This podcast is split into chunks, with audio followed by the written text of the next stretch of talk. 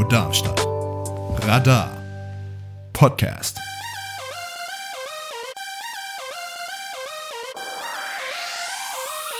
Endlich 18. Das Magazin von jungen Erwachsenen, aber für alle interessierten Hörerinnen und Hörer. Eine Produktion für Radio Darmstadt. Jetzt auch als Podcast auf allen Podcast-Plattformen.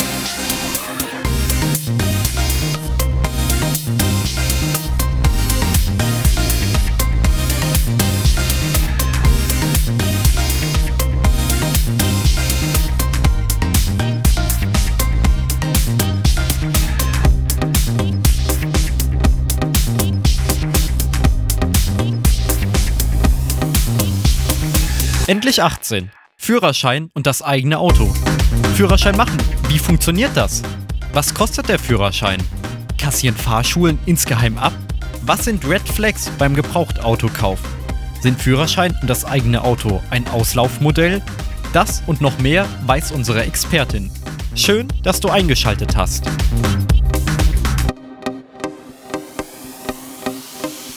Sie gelten als Symbol der Freiheit der Führerschein und das eigene Auto. Das ist das Thema dieser Radiosendung. Passend dazu habe ich eine Gästin im Studio. Sie heißt Manuela Simon und arbeitet beim ADAC, dem Allgemeinen Deutschen Automobilclub. Hallo. Hallo, herzlich willkommen. Ich habe schon verraten, Sie arbeiten beim ADAC.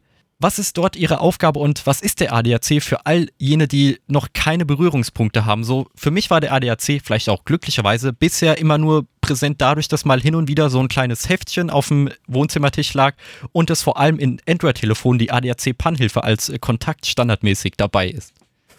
Das ist natürlich gut. Ja, viele verbinden mit dem ADAC einfach die gelben Fahrzeuge, die immer zur Stelle sind, wenn irgendwo eine Panne ist. Aber der ADAC ist mehr. Der ADAC ist Mobilitätsdienstleister. Hilfe, Rat und Schutz in allen Mobilitätslagen für Autofahrer, Motorradfahrer, aber auch für die Fahrradfahrer und für die Fußgänger. Einfach ein ähm, gemütliches Miteinander im Straßenverkehr. Und ich habe schon verraten, das Thema der heutigen Sendung sind besser gesagt schon zwei Themen, nämlich Führerschein machen und das erste eigene Auto.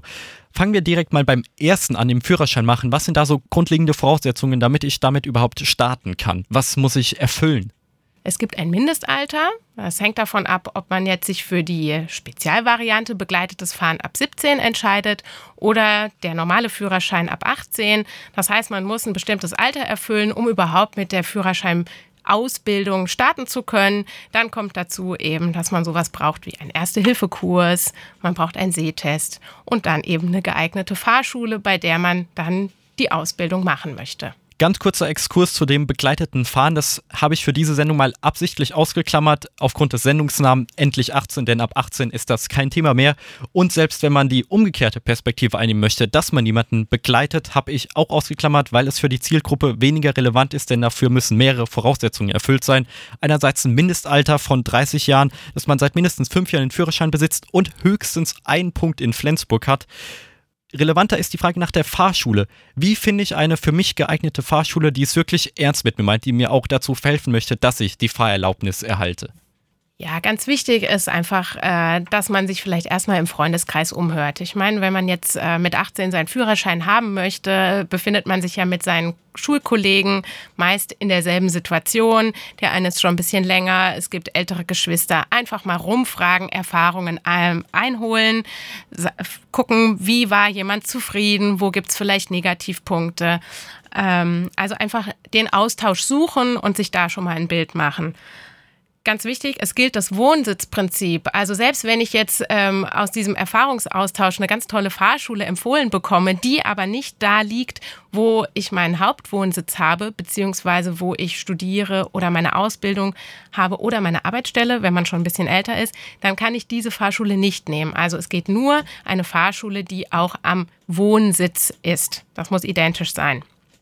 Wenn man äh, jetzt äh, auf der Suche nach einer Fahrschule ist, na ganz klar Angebote vergleichen. Am Ende ist, denke ich, was es kostet, doch ziemlich ausschlaggebend.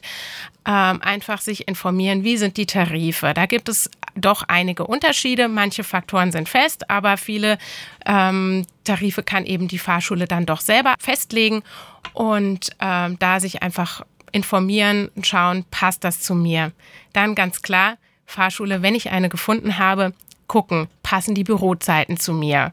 Ich brauche ja einen Ansprechpartner. Ist jemand erreichbar? Kann ich Fragen stellen? Ähm, kann ich eine Theorieprobestunde mal machen, um vielleicht dann mal einen Lehrer, einen Fahrlehrer auch kennenzulernen? Wie sind die so? Sind die mir sympathisch? Das dreht sich natürlich auch um die Fahrschule selbst. Wenn ich dort bin, ist es eine ähm, angenehme Atmosphäre? Fühle ich mich dort wohl? Immerhin muss man ja dann doch dort einige Zeit verbringen. Ist die Fahrschule transparent? Hängen die, Ta die Tarife aus? Ist sie reißerisch im Internet und verspricht sie irgendwie das Unmögliche, Führerschein in zwei Wochen? Äh, oder ist sie, ja, ist sie eben kompetentes Auftreten und äh, eben transparent? Ja, wie sehen denn die Schulungsfahrzeuge aus? Sind die total verschrammelt runtergekommen oder ist es das aktuelle Top-of-the-Art modernstes Fahrzeug? Ähm, das sagt natürlich auch was grundsätzlich über die Fahrschule aus.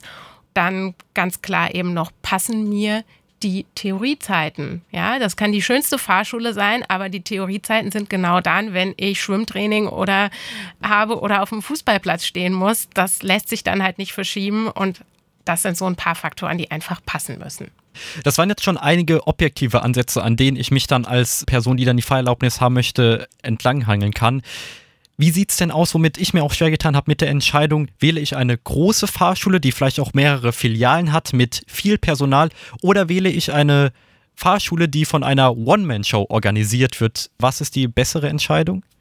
Denke, das ist ganz individuell. Wenn man sich für die One-Man-Fahrschule oder One-Women-Fahrschule entscheidet, dann ist natürlich klar, mit der Person muss man im Auto klarkommen, man muss auch den Unterrichtsstil mögen und äh, möchte dann mit der Person auch viel Zeit verbringen.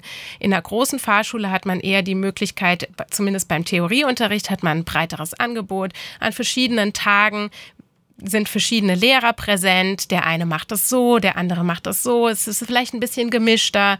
Ähm, grundsätzlich dann für die, für die praktische Fahrausprüfung ähm, entscheidet man sich ja dann für einen Fahrlehrer, aber da bestünde zumindest die Möglichkeit in der größeren Fahrschule, wenn es da irgendwelche Schwierigkeiten gibt, dass man mal wechseln kann. Das ist natürlich bei einer Ein-Personen-Fahrschule nicht gegeben.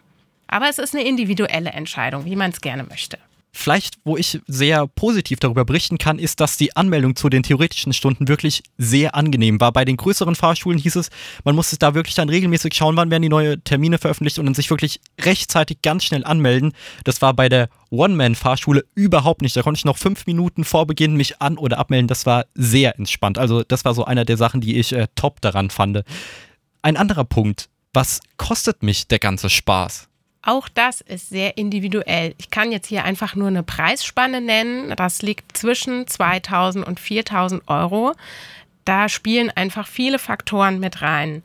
Ähm, wir haben die Gesamtkosten, die sich zusammensetzen aus einem Grundbetrag. Der kann zwischen 350 und 500 Euro liegen. Das sind die theoretischen Stunden, die damit abgegolten sind. Dann kommt dazu, dass eine Fahrstunde, eine ganz normale Fahrstunde, beziehungsweise die Sonderfahrten zwischen 50 und 70 Euro liegen. Und allein das ist schon ein Punkt, den man ganz schwierig berechnen kann. Die Sonderfahrten sind festgelegt auf 12, aber wie viele jeder von den anderen Fahrstunden braucht, das entscheidet sich dann am Steuer. Also das ist ein Punkt, der sich so auf dem Papier nicht kalkulieren lässt. Was noch dazu kommt, ist Lernmaterial, dann Kosten für die Prüfungsanmeldung, für die ähm, Prüfungsgebühren gibt es natürlich auch, jeweils für Theorie und Praxis. Und weitere Kosten, die man nicht vergessen sollte, der Erste-Hilfe-Kurs. Das ist auch ein bisschen unterschiedlich, je nachdem, zu welchem Anbieter man geht. Man braucht einen Sehtest, der ist manchmal kostenlos, manchmal kostet er aber was. Wir brauchen ein Passfoto. Auch da wissen wir, dass die Fotografen unterschiedliche Beträge aufrufen. Und äh, wir haben dann noch eine Gebühr bei der Straßenverkehrsbehörde für den Führerscheinantrag. Also alles in allem die Punkte, die wir abarbeiten müssen, sozusagen am Ende finanziell mit Geld, die sind gleich, aber können sich eben ein bisschen unterscheiden. Die Grundgebühr von der Fahrschule, die ist auch ein bisschen abhängig davon, wie ist die Fahrschule ausgestattet. Es gibt Fahrschulen, die haben ähm, zum Beispiel einen topmodernen Fahrsimulator und rechnen das natürlich auf, des, auf den Grundbetrag beziehungsweise auf, auf ihre Tarife ein bisschen um. Dann heute jetzt mit den teureren Kosten, auch das gibt die Fahrschule natürlich weiter. Der teurere Sprit, den bezahlt nicht automatisch die Fahrschule, sondern auch das wird natürlich der Fahrschüler bezahlen müssen. Also alles im Allen Ähm, man kann sagen zwischen 2000 und 4000 Euro grob, aber es ist eine Riesenspanne. Und allein das, dafür müsste man sich einfach mit der Fahrschule auseinandersetzen und sich einen ähm, Kostenplan aufstellen lassen. Dann hat man da ein bisschen besseren Überblick. Kurzer Exkurs, ist ein Fahrsimulator denn sinnvoll oder sollte man nicht eher direkt auf die Straße gehen, dort, wo dann auch später gefahren wird? Es kommt darauf an, wie der Fahrsimulator eingesetzt wird. Wenn der Fahrsimulator einfach nur dasteht, just for fun, um sich da reinzusetzen und ein bisschen da rumzueiern, sage ich mal so ein bisschen flapsig, dann macht das keinen Sinn. Wenn der Fahrsimulator aber zum Beispiel im Zusammensein mit einem Fahrlehrer vor der ersten Stunde eingesetzt wird, um vielleicht vielleicht hat der Fahrschüler auch ein bisschen Ängste am Anfang da auf der Straße, dass man sich einfach erstmal an das Steuer, an das Gucken, an alles Mögliche gewöhnt und man vielleicht so eine Art äh, vorerste Fahrstunde in einem Fahrsimulator macht, dann kann das durchaus ein äh, probates Mittel sein, um da vielleicht Ängste abzubauen und ein bisschen das Gefühl dafür zu bekommen. Aber dieses Just for Fun, es steht einfach nur da und hier, ihr könnt euch hinsetzen, aber das ist sozusagen im Preis inklusive, das macht in meinen Augen nicht viel Sinn. Sie haben schon Punkte erwähnt, wodurch die Kosten für die Fahrschulen gestiegen sind. Bloß summa summarum sind die höheren Kosten, weil wenn ich so gesprochen habe in der Familie, dann waren die doch erstaunt, wie viel das mittlerweile kostet, wie viel ich dafür bezahlt habe. Ist diese Preissteigerung gerechtfertigt oder kassieren da Fahrschulen vielleicht auch ab mit mir? Also ich denke, die gesteigerten Kosten müssen die Fahrschulen natürlich weitergeben. Der Sprit, das wissen wir alle von den Tankstellen, der ist einfach viel, viel höher als vorher. Ähm, heutzutage wird zum Beispiel, also wenn Sie jetzt die Eltern ansprechen, die kennen das nicht. Heutzutage gibt es ganz andere Lernmaterialien. Die Eltern haben noch mit den sogenannten Papierbögen gearbeitet, mit einer Schablone, die man aufgelegt hat. Ähm, heutzutage geht es per App oder sonst wie, also webbasiert. Das ist natürlich auch ein ganz anderer Kostenfaktor, ja. Ich erinnere mich noch dran, die Papierbögen habe ich von meinem Nachbarn bekommen und ich habe erstmal die Bleistiftkreuzchen einen Tag lang ausradiert, damit ich die Bögen nochmal nutzen konnte. Also es war zum Nullpreis, ja. Heute muss das ja jeder Fahrschüler selbst kaufen und ähm, deswegen sind die Kosten einfach höher als früher. Wie läuft denn die Fahrausbildung ab? Also, wir haben eine Fahrschule gefunden aufgrund von Empfehlung oder den Punkten, die wir eingehend gesagt haben, dann meldet man sich erstmal in der Fahrschule an. Voraussetzung dafür ist oder bestenfalls bringt man eben mit die Bescheinigung über einen Erste-Hilfe-Kurs, dass man den gemacht hat ähm, den Sehtest am besten schon dabei haben und einen gültigen Personalausweis und schon mal das Passbild. Dann sind sozusagen die Formalia erfüllt. Ähm, das Mindestalter spielt natürlich auch eine Rolle. So, und dann stellt man den Antrag auf Erteilung der Fahrerlaubnis beim Führerscheinamt. Das macht die Fahrschule. Dann kann man mit der Ausbildung beginnen. Der Reihenfolge nach, erst kommt die Theorie, dann die Theorieprüfung und ähm, wenn man die Theorieprüfung abgeschlossen hat, kann man die Praxisprüfung machen. So Theorie, Ausbildung und Praxis, Fahrstunden, das kann schon so ein bisschen parallel laufen. Aber zumindest die Prüfungen, die müssen in einer bestimmten Reihenfolge absolviert werden.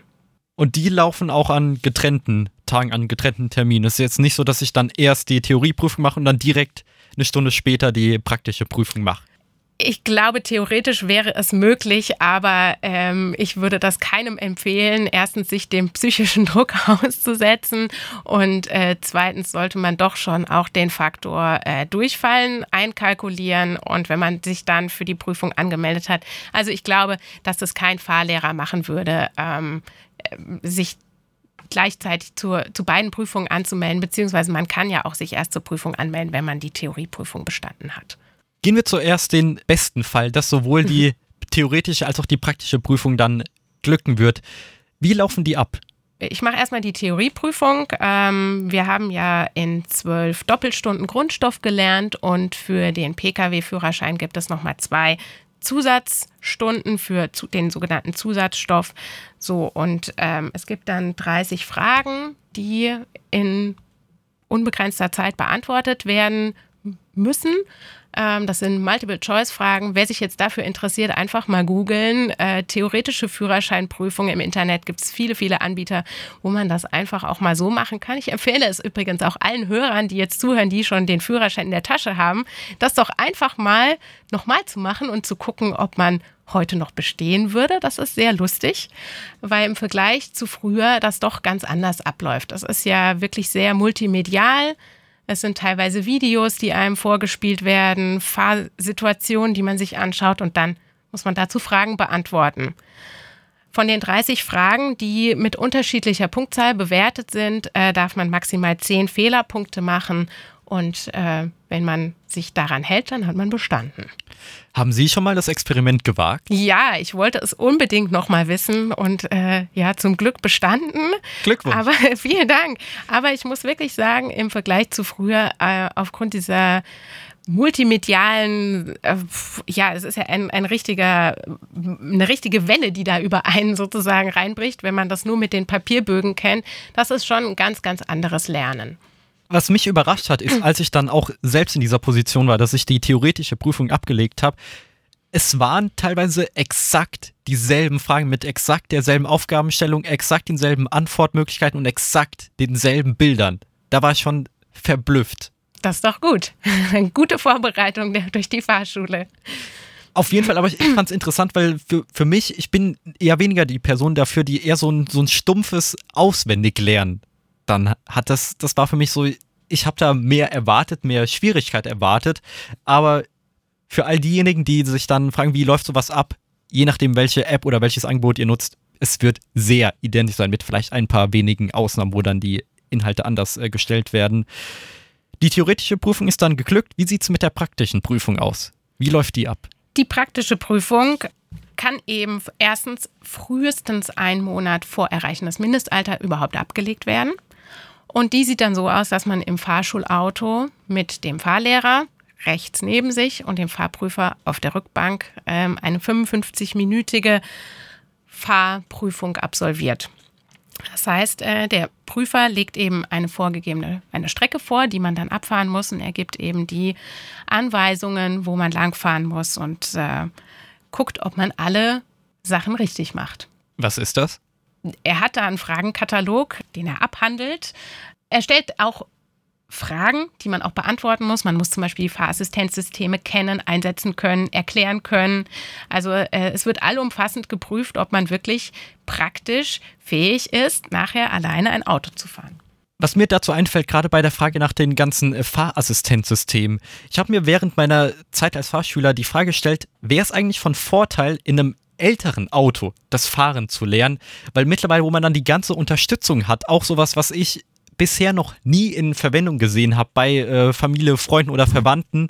Es gab in dem Fahrschulauto, das ich hatte, so einen Modus, wenn man äh, den Rückwärtsgang eingelegt hat und dann an seiner Fahrertür den äh, Spiegel, den man dann auch äh, elektrisch einstellen konnte, dass der dann runtergeklappt ist. Das habe ich aus einem Fahrschulauto noch nirgends gesehen und frage mich, ist es, ist es eigentlich nicht besser, wenn man dann die Fahrausbildung mit weniger Assistenzhilfen macht, weil man dann wahrscheinlich nicht als Fahranfänger direkt das modernste Auto fahren wird? Das kommt jetzt auf verschiedene Faktoren drauf an. Natürlich, die Fahrschule möchte ein modernes Auto zur Verfügung stellen, was alles kann, was möglich ist.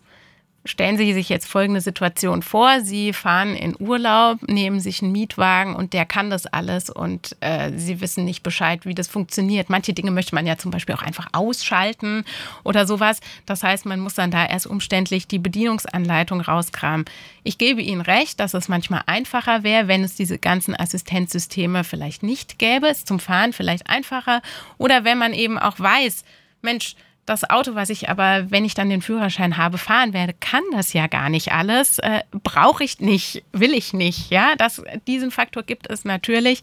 Aber nichtsdestotrotz, die moderne Technik äh, geht ja immer weiter. Äh, sprich E-Auto, sprich sprachgescheuerte Assistenzsysteme oder Eingabe oder sonst irgendwas. Also, ähm, man muss sich schon mit der neuesten Technik auseinandersetzen. Spätestens vielleicht, wenn man im Job dann ist und äh, dann einen Dienstwagen nehmen muss für die erste Fahrt irgendwo hin, äh, steht man vor der Frage, ups, wie mache ich das denn jetzt? Und dann ist es gut, wenn man zumindest darauf vorbereitet ist.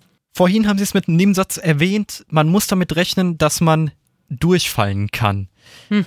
Was sind denn mögliche Punkte dafür, dass man durchfällt? Also bei der Theorieprüfung äh, ganz klar mehr als zehn Fehlerpunkte und bei der Praxis gibt es eben bestimmte Faktoren, die dann eben zum Durchfallen führen. Ähm, Es ist so, die Statistik sagt, dass zum Beispiel die Durchfallquote bei der praktischen Prüfung ist eigentlich über die Jahre hinweg äh, gleich geblieben. Es sind tatsächlich 37 Prozent, die doch durch die praktische Fahrprüfung durchrasseln. Ähm, bei der Theorie ähm, hat die Prozentzahl zugenommen zu den letzten, also im Vergleich zu den letzten zehn Jahren. Die ist jetzt äh, ähnlich bei 39 Prozent, aber vor zehn Jahren war sie halt zehn Punkte weniger. Ähm, das ist sehr interessant, dieser Faktor. Da haben wir uns natürlich gefragt, woran liegt denn das eigentlich? Äh, Gerade die Theorie, Sie haben es ja vorhin gesagt, ist doch eigentlich läppisch. Das ist auswendig lernen. Ja, es wird eins zu eins das abgefragt. Ähm, was man tatsächlich vorher in den Apps äh, vorgespielt bekommen hat. Ja, da gibt es viele Faktoren. Ähm, heute gerade diese Apps über die man lernt, die laufen übers Handy. Das gab es ja früher nicht. Also man hat sich hingesetzt, hat gesagt, so, ich lerne jetzt halbe Stunde Theorie, fünf Bögen oder wie auch immer. Ähm, heute sitzt man da am Handy. Was läuft noch übers Handy? Ja, die ganzen Chats, die ganzen Anrufe. Oh, jetzt fällt mir kurz was ein. Ich muss noch was im Internet suchen. Ah, ich habe noch einen Termin. Äh, E-Mail, wie auch immer. Das läuft alles über dasselbe Endgerät. Was ich sagen will, ähm, das ist kein sukzessives Lernen, sondern die Chronologie des Lernens wird ständig unterbrochen. Man ist ständig abgelenkt. Also, ähm, das heißt, es ist heute ein ganz anderes Lernen und äh, dementsprechend wird es vielleicht auch nicht mehr als so ja, wichtig betrachtet oder man ähm, misst dem Ganzen nicht mehr so viel Bedeutung bei. Ja, ich habe das ja immer dabei. Ich habe doch heute schon ganz viel gemacht. Ja, Vielleicht war die App lange auf, aber diese ganzen Unterbrechungen, die werden vielleicht nicht so wirklich berücksichtigt. Und das ist ein Punkt, dass sich einfach der Stoff nicht gut äh, im Gehirn abspeichert. Und deswegen kommt es halt zu Fehlerpunkten. Was mich dann freut, dass die Quote beim Durchfallen bei der praktischen Prüfung dann gleich geblieben ist und dass es dann nicht heißt, so heutzutage sind die Autofahrer viel, viel schlechter, dann die jungen Autofahrer. Aber warum ist diese Quote dann ja mit äh, knapp 40 Prozent ist ja dann doch fast jeder Zweite, jede Zweite. Warum? Das ist ja die Theorie. Die ist ja höher. Bei der theoretischen Fahrprüfung ähm, äh, ist sie höher geworden, ja. Ähm, bei der Praxis, ja, es ist erstaunlich, dass doch nicht so viel mehr durchfallen, weil der Verkehr hat zugenommen. Es gibt komplexere, äh, also durch die viel, viel mehr Verkehrsteilnehmer, die Radler, wie auch immer, alle, die unterwegs sind. Es ist ein komplexeres Verkehrsgeschehen. Also es ist eigentlich, wie Sie sagen, erstaunlich, dass dann doch dieser, ähm, diese Durchfallquote gleich geblieben ist. Also sind junge Autofahrer eigentlich die besseren Autofahrer, wenn sie in trotz dieser komplexen Welt dann die Durchfallquote relativ gleich gehalten haben? Das möchte ich so nicht unterstreichen. Es gibt für jeden, ähm, für jede Lebensphase also Autofahrer jeder Lebensphase haben Vor- und Nachteile. Die Jungen, die haben gerade noch das ganze Wissen gespeichert und können darauf zurückgreifen. Sie sind, haben, ihnen fehlt aber zum Beispiel die Erfahrung, die hingegen die Älteren vorweisen können. Senioren hingegen haben dann vielleicht schon körperliche Gebrechen, können sich nicht mehr richtig umdrehen, den Schulterblick machen oder so, ja. Und die ähm, dazwischen, sage ich mal, die sagen, oh ja, Autofahren ist doch eigentlich ist so eine Nebentätigkeit. Die spielen das schon so ein bisschen herunter und deswegen kommen Fehler zustande. Also es ist nicht so, dass man sagen könnte, die Jungen sind die Besseren oder die Älteren sind die Besseren, sondern man muss immer berücksichtigen, und auch das lernt man ja in der theoretischen Ausbildung, dass in jeder Lebensphase gibt es Faktoren, die einem das Autofahren entweder leichter oder schwerer machen. Wenn man da nicht ganz äh, nach dem Klischee, wie es in Hollywood-Filmen vermittelt wird, mit dem 18. Geburtstag dann ein eigenes Auto bekommt, muss man sich selbst darum äh, kümmern. Welche Aspekte sollte ich denn beim Autokauf berücksichtigen? Worauf kommt es an? Ich habe es jetzt mal unter fünf Faktoren zusammengefasst. Also ganz wichtig, nicht zu groß. Es mag ja verlocken, dass man äh, sagt, ich kaufe mir jetzt hier ein schönes großes Auto, aber äh, kleiner hat doch in dem Fall ein paar Vorteile, kann ich gerne gleich nochmal erläutern.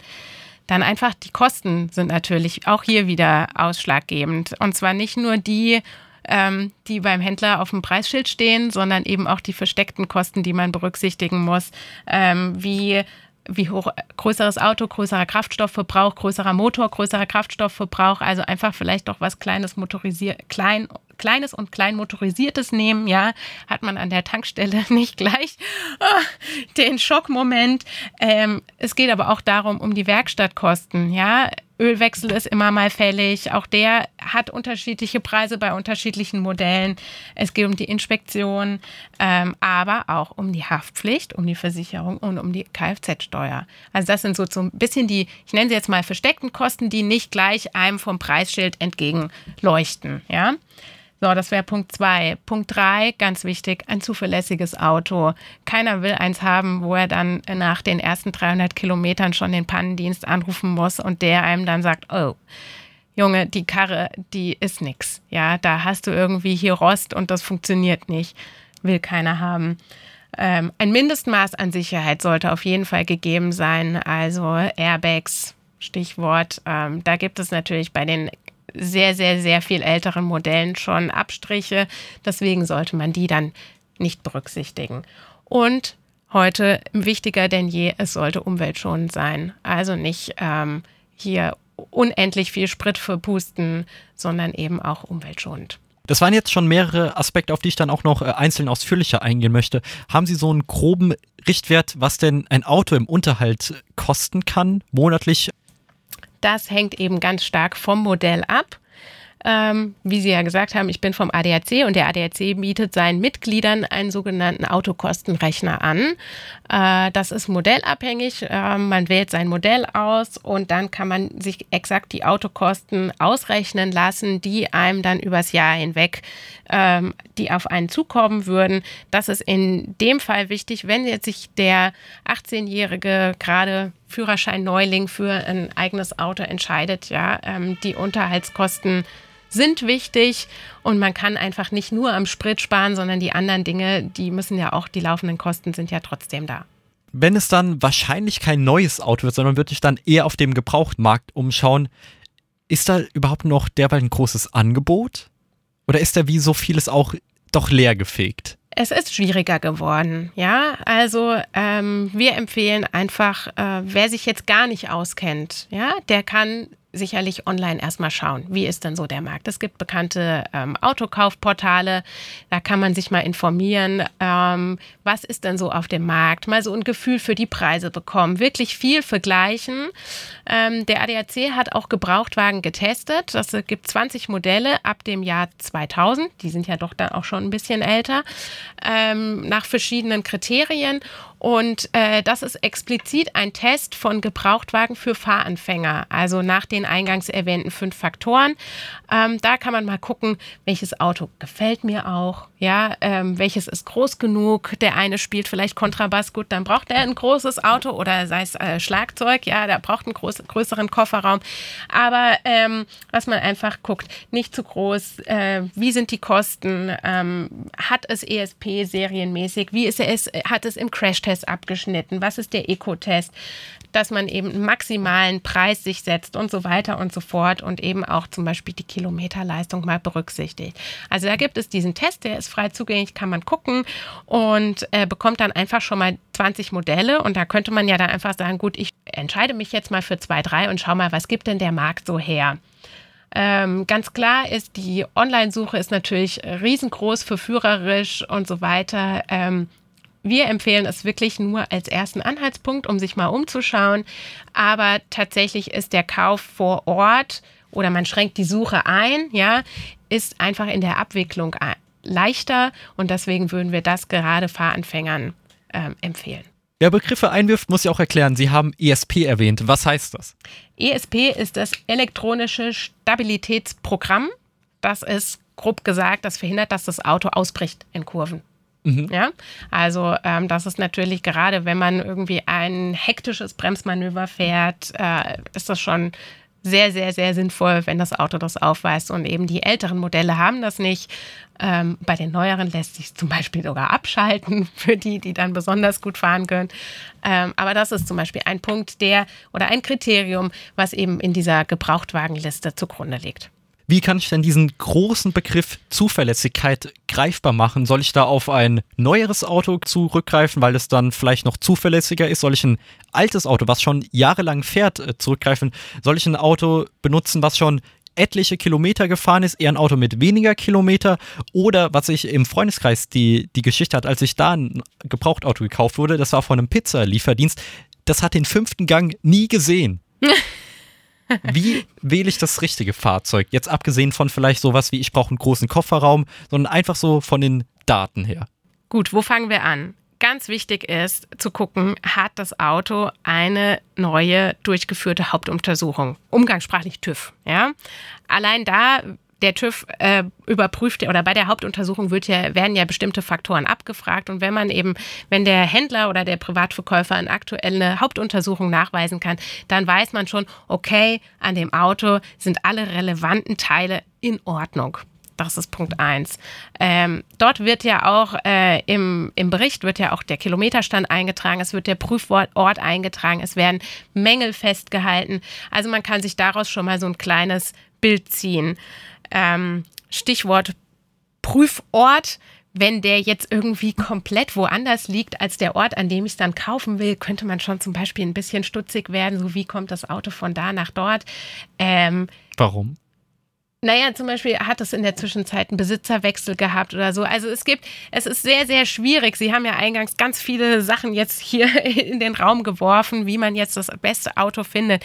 Also, ähm, es lässt sich nicht pauschal sagen. Es kann sein, dass ein älteres Auto mit wenig Kilometer, aber einem Tip-Top Allgemeinzustand und ähm, einem äh, immer durchgeführten Inspektionen, dass das vielleicht sogar besser ist als ein Auto, was nagelneu ist, was aber von einem Pizzadienst gefahren wurde, der äh, den fünften Gang nie eingelegt hat, dafür immer das Auto in den ersten zwei Gängen in die höchsten Drehzahlen hochgejagt hat. Sie sehen, es gibt das oder das. Also ganz wichtig ist, sich das Auto anzuschauen. Man entscheidet sich jetzt mal für eins, fängt seine Suche an, schaut sich das an. Der DLC hat eine Checkliste, auch für die einsetzbar, die wirklich nicht viel von Autos verstehen. Diese Checkliste am besten abarbeiten. Das geht vom Allgemeinzustand, von dem Äußeren, ähm, weist einen darauf hin, dass vielleicht hier ein Lackspritzer oder so irgendwas verdecken könnte, bis hin zu Geräuschen im Auto beim Fahren oder so. Ganz wichtig, da nicht das Radio laut aufdrehen. Die Soundanlage kann man später mal prüfen, sondern einfach auf Geräusche achten. Es geht darum, hat das Auto Dellen, hat es Rost, hat es äh, einfach auch der Kilometerstand, den Händler befragen, gucken, wie der reagiert. Diese Checkliste, die arbeitet das alles ab.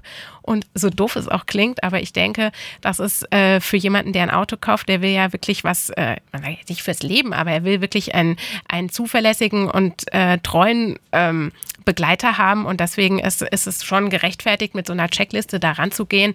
Und am besten mit äh, entweder noch einem anderen Familienmitglied, mit Vater oder Mutter, Onkel, Tante oder wenn nicht greifbar, dann am besten einen Freund mitnehmen und zu zweit diese Liste abarbeiten. Einer guckt, einer schreibt. Und wenn es auf dieser Liste mehr negative Punkte gibt, dann einfach Finger weg von dem Auto.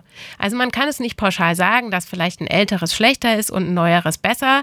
Es gibt auch genau die Gegenbeispiele, wie wir sie ja gerade besprochen haben. Und wenn man dann seinen treuen Begleiter gefunden hat, seinen hoffentlich treuen Begleiter, was sind die ersten Schritte, die ich dann auf jeden Fall einlegen sollte? Also Kaufvertrag, auch da gibt es beim ADAC einen ähm, Mustervertrag, der ist immer top aktuell, ähm, kann sich jeder kostenlos runterladen oder in den ADAC-Geschäftsstellen abholen, schon ausgedruckt. Da sind einfach alle wichtigen äh, Felder sozusagen vorgedruckt, die man beim Kauf berücksichtigen muss, was alles eingetragen werden muss und so weiter und so fort. Ähm, wenn man jetzt das Auto tatsächlich nicht am Wohnort hat oder man muss es überführen, braucht man natürlich äh, Kennzeichen, rote Kennzeichen, die man mitbringen müsste. Ähm, es, es muss abgemeldet sein. Also es gibt ein paar Faktoren, die dann einfach kommen. Ähm, alles gecheckt haben, sich nicht unter Druck setzen lassen, das habe ich nicht, habe ich vergessen zu sagen, ganz, ganz wichtig. Ähm, ja, und so kann dann der Autokauf vonstatten gehen wenn ich dann irgendwie unter Druck gesetzt werde vom Verkäufer, dann lieber sofort abbrechen und die Finger von lassen? Sie müssen nicht unbedingt abbrechen und die Finger davon lassen, aber sich nicht unter Druck setzen lassen. Also wenn jemand vielleicht auch sogar schon am Telefon sagt, ja, das Auto, da gibt es noch fünf andere Interessenten und ähm, Sie müssen sich jetzt ganz schnell entscheiden, Achtung, auch eine Zusage am Telefon kann schon äh, zum Kauf führen. Also da muss man wirklich vorsichtig sein und ähm, deswegen sich einfach die Zeit nehmen. Was ist denn jetzt ähm, ganz wichtig, wenn ich eben das Auto besichtigen will und es schüttet? Ja, Regentropfen Tropfen auf dem Auto machen alle Schäden, mögliche Schäden vielleicht unsichtbar. Also dann vielleicht lieber den Besichtigungstermin verschieben oder eine andere Möglichkeit suchen. Also ganz einfach, wenn man anhand dieser Checkliste ähm, sich nicht hundertprozentig wohlfühlt und eben vom Händler auch so Druck aufgebaut wird, dann lieber Abstand davon nehmen oder sagen, nein, ich muss da tatsächlich noch mal eine Nacht drüber schlafen. Das ist durchaus gerechtfertigt. Und dann lieber mal ein Angebot sausen lassen. Da kommt sicherlich noch mal was dahinterher. Lieber privater Verkäufer oder Gebrauchhändler? Ganz klar, lieber, ähm, lieber ein Händler, der also in der Hinsicht, der kann, ähm, der hat erstens kann er eine Gebrauchtwagengarantie anbieten, muss er nicht, aber kann. Und er hat eine zwölfmonatige Sachmängelhaftung. Ja, also alles, was innerhalb von zwölf Monaten noch passiert, muss ähm, vom Händler nochmal repariert werden und so weiter. Ein privater Käufer könnte das im Kaufvertrag explizit ausschließen. Also in dem Falle, wenn es explizit vom privaten Verkäufer ausgeschlossen wird, dann ist das natürlich doof. Der Verkäufer wird es aber machen, weil er natürlich keine Sachmängelhaftung ähm, ja, dafür nicht eintreten will. Der Händler ist dazu verpflichtet. Und deswegen ganz klar ähm, würde ich schon einen ähm, Händler bevorzugen. Achtung aber, wer jetzt einen Händler sucht, ähm, auch da wirklich die Augen offen halten. Es gibt doch auch welche, die unter ihrem Namen dann Export, Import hin und her ähm, verstecken und da vielleicht dann lieber sagen, ich lege 500 Euro drauf und gehe zu einem wirklich seriösen Händler, ähm, als da auf irgendeinen Bauernfänger reinzufallen. An wen kann ich mich denn wenden bei Problemen jeglicher Art rund ums Auto? Meinen Sie jetzt beim Kaufvertrag oder bei technischen Problemen? Sowohl als auch. Okay. Also, ähm, es gibt zum Beispiel die Möglichkeit, äh, wenn man jetzt noch im Kaufvorgang ist, ja, ähm, und sich ist, nicht, ist sich nicht ganz sicher, ist das jetzt wirklich ein Problem oder nicht, kann man zum Beispiel eine Gebrauchtwagenuntersuchung machen. Das bietet der ADAC und viele andere Institutionen an. Termine gibt es äh, immer im Netz, werden gibt es auch teilweise so mobile Gebrauchtwagen, Inspektionstermine. Ähm, also dass man sich da einfach vom Fachmann tatsächlich beraten lässt und dann kann man vielleicht das ein oder andere doch ausschließen. Sind natürlich zusätzliche Kosten, die man einkalkulieren muss. Äh, ansonsten bei juristischen Problemen, ähm, wir vom ADAC bieten da juristische Beratung an. Ansonsten tatsächlich einfach den Juristen einschalten. Ja, also wenn es da beim Kaufabschluss äh, zu Problemen kommt, dann hilft natürlich nur der Rechtsweg. Damit komme ich dann auch schon zu meiner letzten Frage und das könnte eine Frage sein, die vielleicht die ganze Sendung hier heute zunichte macht. Ich stelle sie aber trotzdem. Werden denn der Führerschein und das Auto in Zukunft überhaupt noch eine Rolle spielen? Ja, Ganz klares Ja. Es äh, wird aber eine andere Rolle spielen. Also im Zuge der neuen Mobilität und der Verbindung von öffentlichen Verkehrsmitteln, doch auch Fahrrad und Auto, äh, verliert das Auto tatsächlich in manchen Punkten an seinem, Stellen, an seinem Stellenwert. Ähm, ich denke gerade, dass die 18-Jährigen, die heute den Führerschein machen könnten und die in der Stadt wohnen, die profitieren von dem guten, aus, gut ausgebauten Nahverkehrsnetz und die haben nicht die Notwendigkeit, schon mit 18 den Führerschein in der Tasche haben zu müssen eben auch wegen der Kosten sagen sich viele, nö, brauche ich nicht. Dann kommt aber vielleicht die erste Ausbildung und äh, ein Job, der einen Führerschein voraussetzt und schwupps ist man dann doch an dem Punkt, dass man den Führerschein macht. Aber meist dann vielleicht erst Mitte 20. Anders sieht es aus bei denjenigen, die eben in ländlichen Gebieten wohnen und die eben nicht von diesem guten Nahverkehrsnetz profitieren und die eben einfach irgendwann sagen, Mensch, ich bin's leid, jetzt immer von meinen Eltern hin und her gefahren zu werden. Ähm, oder eben auch der Freundeskreis, der sagt, ja, immer muss ich dich fahren. Es wäre jetzt schon mal schön, wenn du jetzt auch mal fahren könntest, so, äh, dass man sich abwechseln kann. Also da ist eher die Notwendigkeit gegeben und das zeigt sich auch in der Statistik, dass tatsächlich im ländlichen Gebiet doch eher die Führerschein äh, machenden jünger sind als in der Stadt. Das hat sich einfach heutzutage ein bisschen verschoben, aber ich denke, der, das Autofahren wird nach wie vor hohe Priorität haben und es verschiebt sich einfach nur ein bisschen. Dann soweit. Vielen Dank. Bei mir im Studio hatte ich Manuela Simon vom ADAC. So schnell vergeht auch wieder eine weitere Episode von Endlich 18. Wir verabschieden uns von den Mikrofonen. Das Coming of Age Magazin Endlich 18 hörst du zuerst jeden vierten Sonntag im Monat ab 17 Uhr bei Radio Darmstadt. Schalte ein via UKW 103,4 MHz von Juli bis Dezember per DAB Plus oder im weltweiten Stream unter live.radiodarmstadt.de.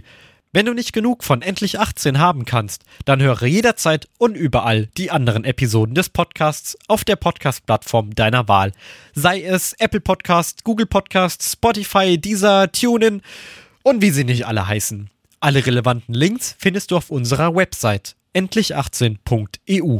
Überall dort, wo es geht, freuen wir uns über Lob, aber auch Tadel.